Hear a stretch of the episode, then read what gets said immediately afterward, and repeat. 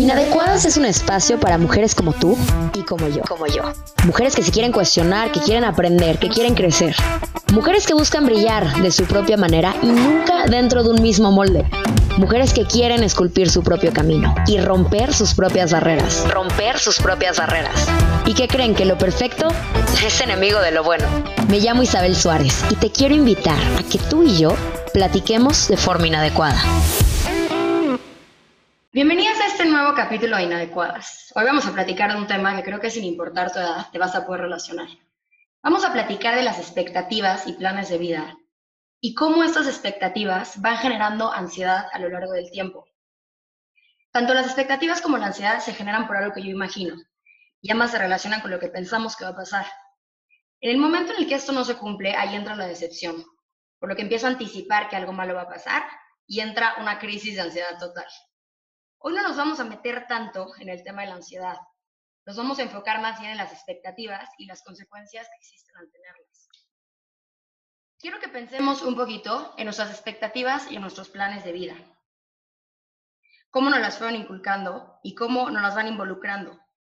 Pareciera que alguien escribe una línea al tiempo con ciertas viñetas y ciertos objetivos que se tienen que cumplir, en una edad específica y en un tiempo específico. A los 18 años tienes que escoger una carrera y tienes que estar 100% seguro que es a lo que te quieres dedicar por el resto de tu vida. A los 25 años ya acabaste esa carrera y tienes que ser alguien completamente exitoso, con un trabajo fijo, teniendo completamente claro qué es lo que quieres hacer de tu vida. Si no estás casada antes de los 30, eres una quedada. Y si tienes hijos antes de los 30, todavía mejor. Tenemos tanto esfuerzo para cumplir con estas expectativas que se nos olvida en algún punto que tenemos que ser felices mientras lo hacemos. Y nos enfocamos solamente en tener que irlas rellenando poco a poco en el tiempo correcto. Pero ¿qué pasa? Acabo la carrera y no tengo idea a lo que me quiero dedicar. No estoy segura si lo que estudié es en realidad lo que me apasiona. No estoy ni cerca de estar casada. Entonces empiezan a entrar a mí todos estos mensajes de que algo no estoy haciendo bien. Entro en plena crisis existencial, entra toda esta ansiedad, todo este estrés, toda esta angustia. Y lo más importante, creemos que somos a las únicas que nos pasa esto nos atrevemos a voltearnos con la lado y decir, oye, me siento un poquito perdida, porque creemos que sería admitir que estamos fallando y admitir que nos estamos decepcionando a nosotras mismas. Para platicar de este tema, voy a presentar a nuestra invitada del día de hoy. Ella es Paulina Morales, es psicóloga egresada de la Universidad Iberoamericana y está en proceso de terminar su maestría. Lo que me llamó la atención de Paulina es que acaba de sacar una página que te la vamos a subir a las redes de Inadecuadas, que se llama Debatiendo conmigo. Por ahí la encontré y justo tiene unas ilustraciones que hablan de justo lo que vamos a platicar el día de hoy, de forma muy sencilla, que en el momento en el que la ves dices, no me es que a alguien le está pasando igual que yo y no me había atrevido a platicar ese tema con alguien más. Entonces, Pau, bienvenida a Inadecuadas. Gracias nuevamente por estar aquí con nosotros. Gracias, Isa. Gracias a ti por invitarme. Felicidades por este gran proyecto. Estoy muy emocionada de estar aquí. Eres una linda, gracias.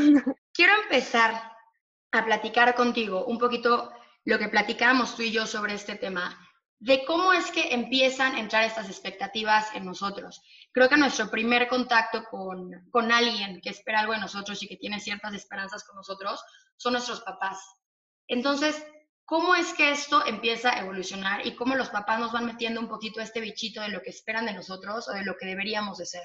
Pues claro, ¿no? O sea, yo creo que todo papá quiere hijos exitosos, quiere hijos populares, o sea, quieren que sean felices, pero también recargan en sus hijos un chorro de expectativas. Entonces tenemos a estos papás que, este, hablando de hijas en particular, que quieren que sus hijas sean guapas, que sean exitosas, que sean este, flaquitas, que sean inteligentes, o, o, también tenemos los casos de los papás en los que quieren que sus hijas sean prudentes y sean respetuosas, que sean obedientes. Entonces, este, esto nos va formando desde que somos chicos, ¿no? Este, nos vamos este, comprando y comprando estas expectativas, este, porque aparte ningún niño quiere decepcionar a sus papás, ¿no? Completamente. Mm, sí, y, y, y sumándole a esto también, este, los papás no lo hacen obviamente como para este, hacernos daño, pero desde que somos chiquitos te dicen que puedes lograr todo aquello que te propongas. Si quieres ser este presidente de México, lo vas a lograr. Si quieres ser este la persona más exitosa, lo vas a lograr. Si quieres ser modelo, lo vas a hacer, ya sabes. Entonces, este, esto lo vas aprendiendo como, este, lo, lo vas aprendiendo y lo vas introyectando como algo que solo consideras el éxito como la única meta posible. Creamos a seres humanos que le tienen como miedo al fracaso, este, que no quieren decepcionar a sus papás, que además desde chiquita le dijeron, ay, es muy bonita, entonces va a tener un buen de galanes. Pues, o sea, no sé, tiene seis meses la niña, chance. Talentos o nuestras cualidades las vamos tomando por lo que nos van diciendo desde que éramos chiquitos, ¿no? Creo que falta que nos inculquen un poquito el sentarnos y empezar a, a tener una relación con nosotros mismos, de, de, verdad conocernos, para saber qué es lo que me gusta, en qué soy buena, qué es lo que me apasiona, y no solamente con la idea que fui creciendo de, es que tú eres muy simpática, te podría ir bien en tal, es que tú eres muy guapa, te podría ir bien en tal, este, esta niña es muy este, tranquila, entonces todas estas características que nos van dando y que las tomamos como propias, cuando son cualidades que nos dieron a los primeros tres años de edad, que chance ni siquiera me identifico ya con ellas hoy en día. Sí, exacto. Y, y sobre todo que este, eso te limita de intentar muchas cosas nuevas.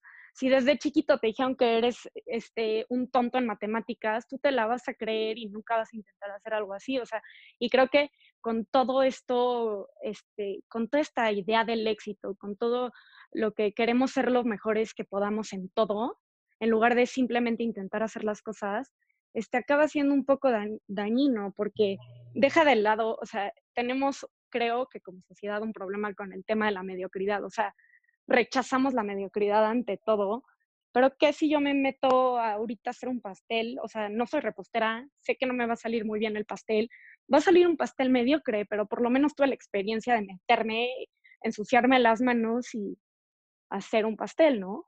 Sí, claro, crecimos con la idea de todo y nada y poniendo el fracaso como el peor de los escenarios, ¿no? Creo que es tiempo de que dejemos de ver al fracaso como algo terrible y como lo peor que te podría pasar, en lugar de, oye, me fue fatal en esto, pero aprendí tal y tal cosa, este, me enseñó que por ahí no va el tema, pero pues nos inculcaron que fracasar no es una opción. Exacto, y, y además, sin fracaso literalmente no hay aprendizaje, nosotros aprendemos a través del fracaso, ¿no? Y sabes qué pasa, te van metiendo estas expectativas y estas características, ves que tú eres buena en tal, tal y tal cosa, entonces yo espero esto de ti, o para lo que sirves en la vida es esto, pero son expectativas que no te pusiste tú solita, te las fueron inculcando poco a poco. Entonces, llegas a sexto de prepa con todo este bagaje y con todas estas cualidades que tú misma no te pusiste, que alguien más te puso, y con eso tienes que escoger una carrera y te pintan en ese momento que es la decisión más importante de tu vida porque te vas a dedicar el resto de tu vida a eso, tienes que ser no solamente exitosa, sino que sumamente feliz. Entonces, te sientas, intentas escoger una carrera, pero tienes 70 opiniones alrededor de ti que te dicen que esta no es la correcta, que esta es un mientras me caso, que esta carrera no es de mujeres, que esta carrera es demasiado pesada, que esta carrera no es lo suficientemente pesada, que esta carrera paga bien, que esta, o sea, te meten 80 ideas y al final de cuentas la decisión que tomas en realidad no es tuya. Hay muy poca gente que la carrera que estudió es a lo que se dedican y me parece lo más aplaudible y lo más afortunado del mundo. No es mi caso, por ejemplo, yo estudié Derecho y hoy en día no me dedico a nada que tenga que ver con eso, me dedico a la publicidad. Pero fue un tema de yo salir de la carrera y decir, órale, o sea, estudié esta carrera, no me gusta, la hice para cumplir expectativas de mis papás o de otras personas y yo estaba cegada a que por más que no te guste, te tienes que dedicar a algo de derecho porque fue lo que escogiste y es lo que la gente está esperando de ti. Y hubo un punto que me volteé y dije, ¿por qué le tengo que hacer caso a la Isabel de 18 años? No sabía ni cómo se llamaba, no tenía idea de lo que se estaba metiendo. Y hoy por hoy, que ya tengo un poquito más claro lo que quiero hacer, nos da miedo cambiar el rumbo, porque justamente no cumplimos eso, ¿no? Yo lo sentía como un fracaso, oye, intenté esto, pero no lo logré no cumplí esa expectativa y generó una ansiedad terrible hasta que logré entender eso y decir, a ver, no me tengo que amarrar a esto solamente porque fue una decisión que tomé hace cinco años. Sí, claro, y además, este, pues la ansiedad es obsesiva y estos pensamientos eh, son completamente intrusivos y te llegan, te llevan a, a un malestar, pega en todos los sentidos de tu vida, hasta síntomas fisiológicos de, este, de la propia ansiedad y que, que incluye, pues, no sé, todo este rollo de este, te empiezas a enfermar de la panza, tienes taquicardia, no duermes bien, este, tienes problemas este, como en todo y, y creo que, o sea, ahorita que te estaba escuchando de contar toda tu experiencia, creo que es un problema muy, o sea, mucho más común de lo que yo pensaba, porque yo fue, mi caso fue diferente. Yo salí de la carrera, me encantó toda mi carrera, estuve muy feliz en la universidad, pero salí de la carrera y fue un, ah, ¿y ahora qué? ¿Sabes? o sea, como, como que hasta ese momento había seguido el caminito que me habían marcado mis papás o el caminito que tenía que seguir porque todo el mundo hacía ese caminito, ¿no? Contrastándolo con tu caso, a mí sí me gustó lo que iba a estudiar, pero yo también sentí este golpe de chin, ¿y ahora qué? O sea, se supone que iba a salir de la de universidad y me iban a contratar en un super trabajo, iba a recibir el mejor sueldo del mundo y ya, o sea, ya sabes, ya no había guion, ¿no? Y aparte, ¿sabes qué pasa? Todos nos graduamos y nos los aplauden y qué padre, ya eres una niña grande, qué emoción. Y no te atreves a voltearte con la ala de decirle, oye, tú también estás pasando mal. Tú también estás un poquito perdida, porque te digo, nos acostumbraron a que el fracaso no es opción y si nos sentimos perdidas, nos sentimos fracasadas. Y nos sentimos con miedo y nos sentimos con angustia. Entonces, ¿cómo voy yo a admitir que no siento que, que lo tengo controlado y que no siento que estoy haciendo las cosas como las debería de hacer? Entonces, es un tema de que ahí te sientes la única que no está pasando por esta crisis y la única que no está confundida con lo que tiene que hacer. Y entonces es, cumplo la expectativa que tenía en la carrera, pero no la cumplí, entonces fracaso. Y se vuelve todo un tema con una ansiedad terrible. Pero lo que me impresiona es, el, es en el momento en el que hables, abres el diálogo, te das cuenta que todas estábamos exactamente igual o peor. Sí, totalmente. Este, tú piensas que tu amiga, o sea, que tu amiga tú la ves de lejos y dices, wow, qué chingona y está haciéndola súper bien y le está armando en la vida. Y Chance tampoco tiene ni idea de lo que está haciendo. Me pasó, por ejemplo, una niña de mi carrera que era, ya sabes, la típica niña con 9.8 de promedio, trabajaba en uno de los mejores despachos de México con un sueldazo, se estaba graduando a tiempo. O sea, la niña que voltea a saber y dice, es, esta silla la armó pues platicando un día con ella, en nuestro último semestre de la carrera, me dice, oye, ¿tú en qué trabajas? Le dije, no, yo ya no estoy en despachos, yo trabajo en, en esta revista. Me dice, ¿cómo? ¿Ya, ¿Ya no te dedicas a derecho? Y yo, no, la verdad sí fue una decisión complicada, porque obviamente te pasan mil cosas por la cabeza, pero la verdad es que me animé a salirme. Y se voltea y me dice, pero ¿cómo te atreviste y cómo lo hiciste? Es que yo odio derecho y odio mi trabajo. Y ahí me entró a mí un cómo. O sea, la niña que yo llevo admirando todo este tiempo, que tiene el sueldo, el puesto, el despacho más fregón, también está pasando fatal. Ahí te das cuenta como la, la cara que intentamos poner ante los demás para que justamente la que esté mal y la que esté con este fracaso, por así decirlo, no sé yo. Sí, porque aparte tal vez, o sea, en el tema del trabajo alguien esté muy bien, pero en otros temas no, porque claro. las expectativas que tenemos o los estándares que hay de nosotros mismos no cada vez son más y más y se extienden hacia una gama de, o sea, de muchísimas cosas. Y, y siendo mujeres más, o sea, creo que tenemos que nos pegan las expectativas y los estándares por muchos más lados, ¿no?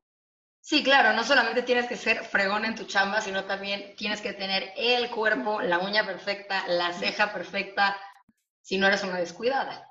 Claro, o sea, pero, ah, pero además, o sea, tienes que ser exitosa y además, este, tu maternidad ni se cuestiona, o sea, tienes que ser mamá, pero además, este, tienes que estar, este, fit pero flaca, pero con buena pompa, pero, o sea, es como una serie de cosas que no, no se acaban, no se acaban. Y si a los 26 ya lograste eso, pero no tienes novio y no estás camino a casarte, no, fracasó también. sí, no, no. 100%. es, un tema que te volteas a ver y como me lo decías tú el otro día, ¿hasta qué punto las expectativas que estoy cargando yo verdaderamente son mías? o sea, verdaderamente eso es lo que quiero y órale, me enseñaron que me toque casar antes de los 30 y no nos atrevemos muchas veces a sentarnos y a cuestionarnos y decir, oye, ¿verdaderamente es lo que quiero? ¿O me gustaría tener este proyecto, trabajar en esto, viajar en esto, conocer esto, no sé, lo que tú quieras, y ya luego ver si me quiero casar o no, o de entrada, me quiero casar o no. Pero como vivimos con estas reglitas, se nos hace hasta incorrecto quererlo cuestionar, ¿no? Si nos olvida que tenemos una elección sobre estas cosas, que no estamos obligadas a absolutamente nada. Claro. Y digo, también se vale que las expectativas que tú tienes de ti mismo empate con las que tienen tus papás de ti, tu, este, el, tu mundo social de ti. este, nada, nada más que creo que la diferencia radica en como estar consciente de, o sea, como ok, sí quiero esto en mi vida, no porque me lo dijeron mis papás o no porque es lo que se espera de mí, sino porque este, ya hice este proceso de como discernimiento interior y realmente lo quiero, ¿no? Claro, sí, tener, un, tener una elección. O sea, es lo que quiero dejar claro, que tienes el poder de elegir si quieres ser ama de casa, si quieres ser mamá, si te quieres casar, si nunca te quieres casar, si quieres ser la señora de los gatos, si quieres dedicarte a tu el resto de tu vida, está bien, o sea, pero te toca escoger a ti, no a nadie más. ¿Cuántas decisiones he tomado por justamente esta presión de quedar bien, ya sea con mis papás, ya sea con alguien más, por cumplir expectativas a final de cuentas? Y sabes qué pasa, que también lo estaba platicando contigo el otro día. Las expectativas que nos ponen ya ni siquiera son alcanzables. O sea, lo que estábamos platicando de el reto de ten cuadritos en siete días ok, te metes al reto de siete días, termina el reto, y por supuesto que no te salió ni medio cuadrito porque eso no pasa. Y no se puede, pero ¿qué pasa? En lugar de decir, ah, esto fue un fraude, no pasa, es un yo no lo cumplí, yo fracasé con esto. Sí, claro, y estamos inundados de ese tipo de mensajes. O sea, es como un poco va de la mano de lo que platicábamos hace ratito, de que nos han dicho de que podemos ser lo que queramos en el mundo. Entonces, si tú te propones tener el cuerpazo, o sea, de Alessandra Ambrosio, es tu culpa si no lo logras, porque claro que puedes tenerlo y claro que no importa la predisposición genética ni el que tengas más curvas, o sea, tú puedes llegar a ser Alessandra Ambrosio si te lo propones. La felicidad no se trata de tener algo que no tenemos y queremos, sino como de apreciar lo que ya tenemos, ¿no? Sí, mantenemos un diálogo con nosotras mismas de que para valer tengo que ser esto. Para ser feliz, voy a ser feliz cuando baje los tres kilos que quiero bajar, cuando tenga este trabajo, cuando gane tanto en el trabajo, cuando logre casarme, cuando logre tener hijos, cuando logre tener esta casa, cuando logre subir a este puesto. Y en todo ese transcurso se nos olvida de enfocarnos en ser feliz en ese momento. La felicidad no va a llegar con un sueldo, no va a llegar con un número en la báscula, no va a llegar con un evento de tu vida. La felicidad es algo que se trabaja día con día.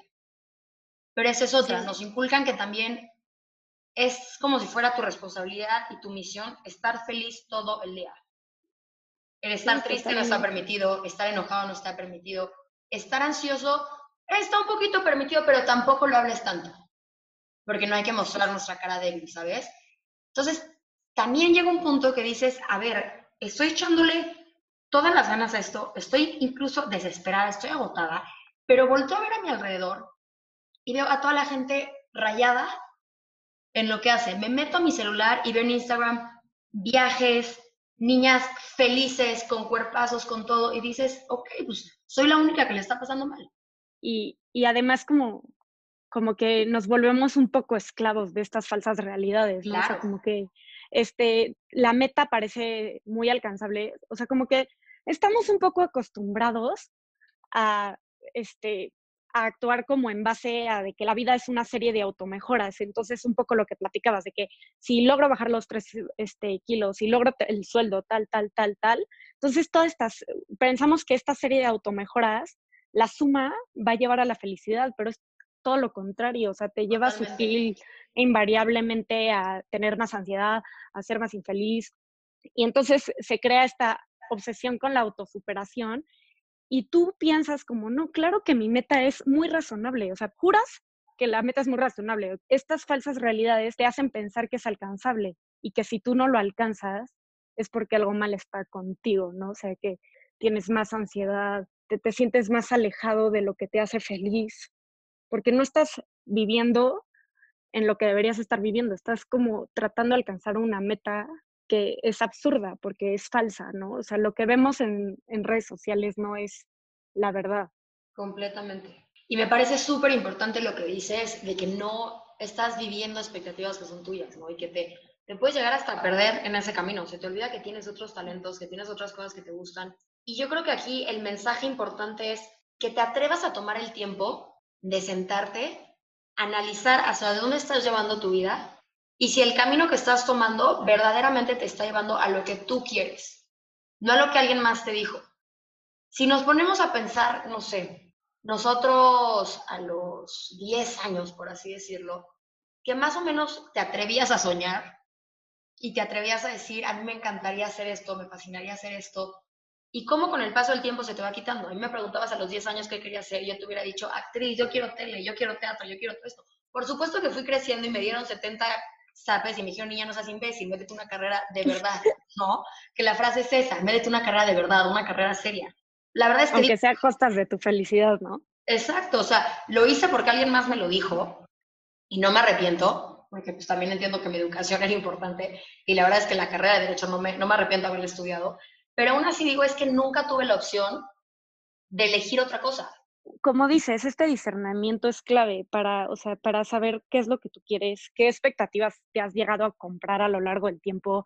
Este, se vale que sean las que te han impuesto, sí, pero por lo menos el ejercicio de, de hacerlo, ¿no? Como de este trabajo personal, porque al final es imposible vivir en este mundo sin provocar la desaprobación de la gente. Entonces, si vas a tener que si vas a tener que decepcionar a tus papás, pues sí, o sea, la verdad es un poco el impuesto que pagamos por estar vivo. No, no, no le vas a caer bien a todo el mundo, no a todo el mundo le va a gustar lo que vas a hacer, no todo el mundo va a estar de acuerdo con las decisiones que tomas, pero lo importante es que, que sean decisiones que te lleven a ti hacia lo que quieras construir con tu vida, ¿no? Sí, y sabes que en el caso de los papás creo que es sumamente complicado el atrevernos a tomar esa decisión que aunque sabemos que es lo que nos va a hacer feliz a nosotros, los va a decepcionar a ellos. Y atreverte a dar ese paso es complicadísimo, porque en tu mente lo que va a pasar es que te van a odiar el resto de tu vida y te van a correr de la casa. Y la verdad es que no, te van a adorar el resto de tu vida. Pero ese brinquito a, híjole, voy a hacer algo que ellos no esperaban de mí, es bien, bien complicado.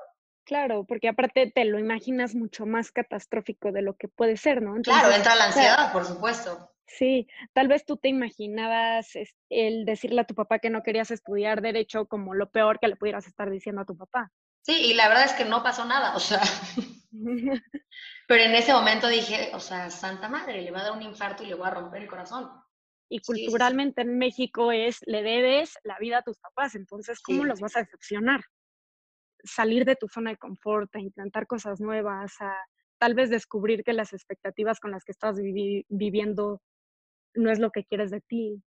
Y sabes que creo que es muy importante que nos empecemos a quitar estas máscaras de perfección y de felicidad absoluta y empezar a abrir un diálogo diferente de atrevernos a decir que estamos mal, atrevernos a decir que no tenemos todo resuelto, que no estamos 100% seguras de que el trabajo en el que estamos es donde nos queremos quedar por el resto de nuestra vida. Y empezar a atrevernos a, a voltearnos con la lado y decirle, oye, no, no, no le estoy pasando tan bien.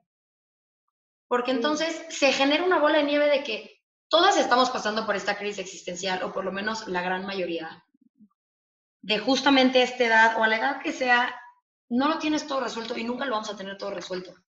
Pero el dejar de ver esto como un fracaso y dejar de ver esto como algo que te tiene que, avergonzar o algo que te tiene que generar culpa, porque muchas veces genera bastante culpa esto, de oye, le tengo que rendir cuentas a tal, a tal, a tal, a tal, y no lo estoy logrando.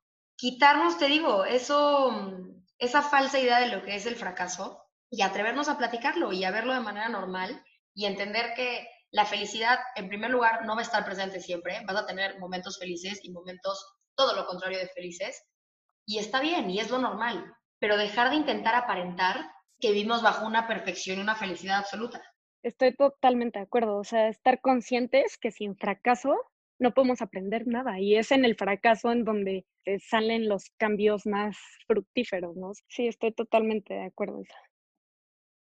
Para empezar a concluir poco a poco este tema, Pau, desde el punto de vista psicológico, ¿qué herramientas le podrías dar a las niñas que te están escuchando, que están viviendo este proceso de ansiedad, que están viviendo este agotamiento por intentar cumplir esas expectativas, que puede ser que incluso hasta se sientan inseguras porque no las han llegado a cumplir o porque todavía no están seguras de lo que quieren hacer. Psicológicamente, ¿qué consejos o qué herramientas nos podrías dar desde tu punto de vista?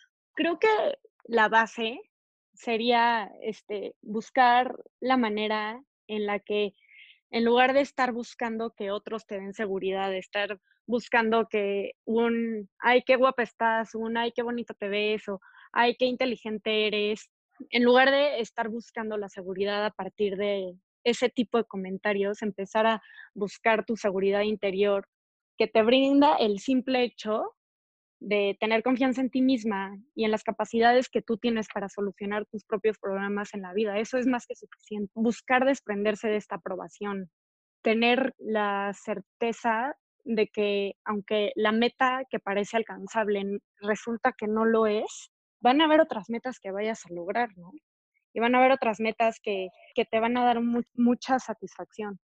Pueden ser las metas que siempre has tenido en mente, pueden ser las metas que siempre han querido tus papás de ti, pero estar seguros de, de que le brindan a tu vida este bienestar y los alejan de, pues, de esta ansiedad, de esta autodestrucción, por así decirlo. Si tomas decisiones en el día a día, por más chiquitos que sean, que te den tranquilidad y hagan sentido con la vida que quieras llevar, el primer gran paso para empezar a cambiar todo esto. Claro, entender que la felicidad está en mis manos y está, es algo que está dentro de mí, no está en la aprobación de alguien más o la expectativa de alguien más. A final de, a final de cuentas, quien va a vivir lo que quiero yo vivir voy a ser yo, no va a ser la persona que impuso esa expectativa sobre mí. Entonces, entender que el diálogo de entrada tiene que empezar a ser interno, conmigo mismo, ver cómo estoy yo, ver qué quiero yo y también algo que se me hace súper, súper importante, como ya lo dijimos antes, es perder el miedo al fracaso. Y en realidad entender por qué le estamos teniendo tanto miedo al fracaso. Si es porque yo, Isabel, personalmente le tengo miedo a esto, o lo que me está dando miedo es fracasar en frente de los demás. Que si te ponen al éxito como la única opción posible y el fracaso como el peor escenario, pues ¿quién se va a atrever a hacer las cosas? Porque ¿cómo voy a perder yo la faceta de que soy la más perfecta, de que soy la más feliz, de que tengo el trabajo más fregón del mundo? ¿Cómo me voy a atrever a perder todo eso? Porque ya lo veo como mi identidad.